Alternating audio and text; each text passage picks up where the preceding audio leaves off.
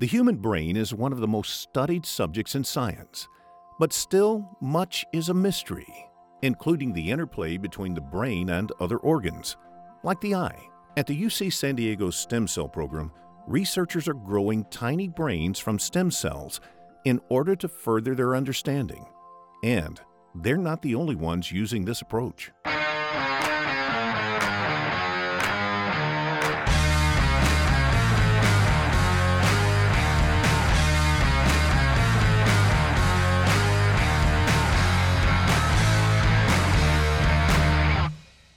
In order to get the complete picture of how the brain develops, we need to understand what happens when the brain receives and processes sensory information from other organs such as the eye.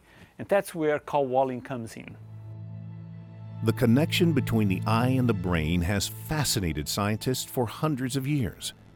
It seems miraculous that rays of light can be transformed into a complex understanding of the world.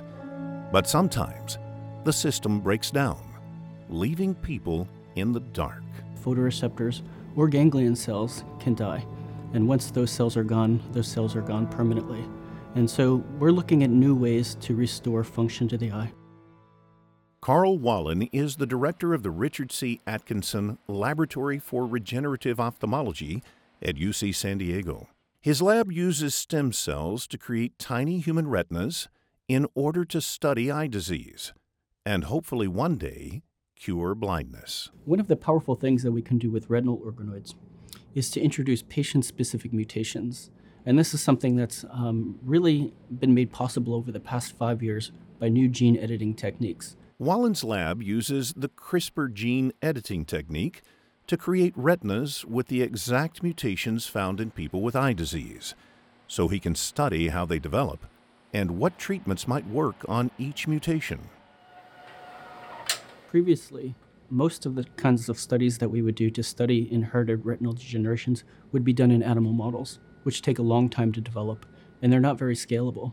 The ability to make human organoids with disease relevant mutations means that we can have many mutations, we can have thousands of samples, and we can test many of these with different drugs. You just simply can't do this with living animals in the same scale. He's teaming up with the Muotri Lab, which builds brain organoids to study how the brain and eye influence each other during development. But we know from decades of research in other species that sensory input is very important for brain development and vice versa. The information that we can get from this kind of approach, the cerebral organoid retina co culture system, will allow us to understand how those connections are made. There are diseases such as Leber congenital amaurosis in which photoreceptors die at a very early stage. So, this is childhood onset it's not clear what happens to the brain connections once those photoreceptors are lost at a very early stage. So, if we're able to cure blindness, this is going to require knowledge of photoreceptor protection, as well as to understand how those connections in the brain could potentially be perturbed. So, over time, as we've developed this uh, cerebral organoid retina co culture system, we've recognized certain technical limitations.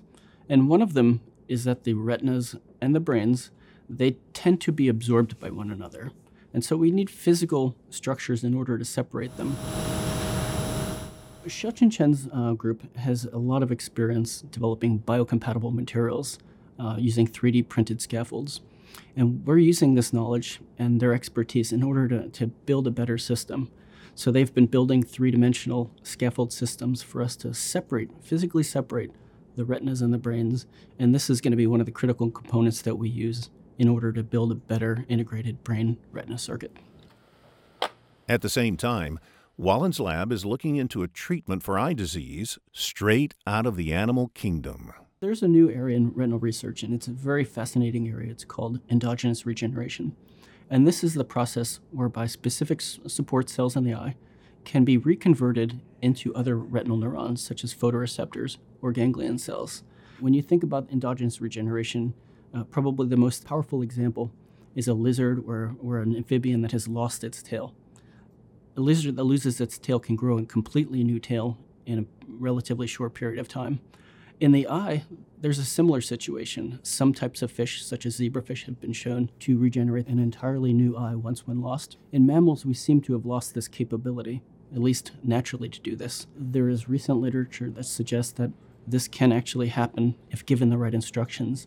And so our lab is very interested in, in taking uh, knowledge from other species, using this in our system in order to endogenously regenerate retinal neurons.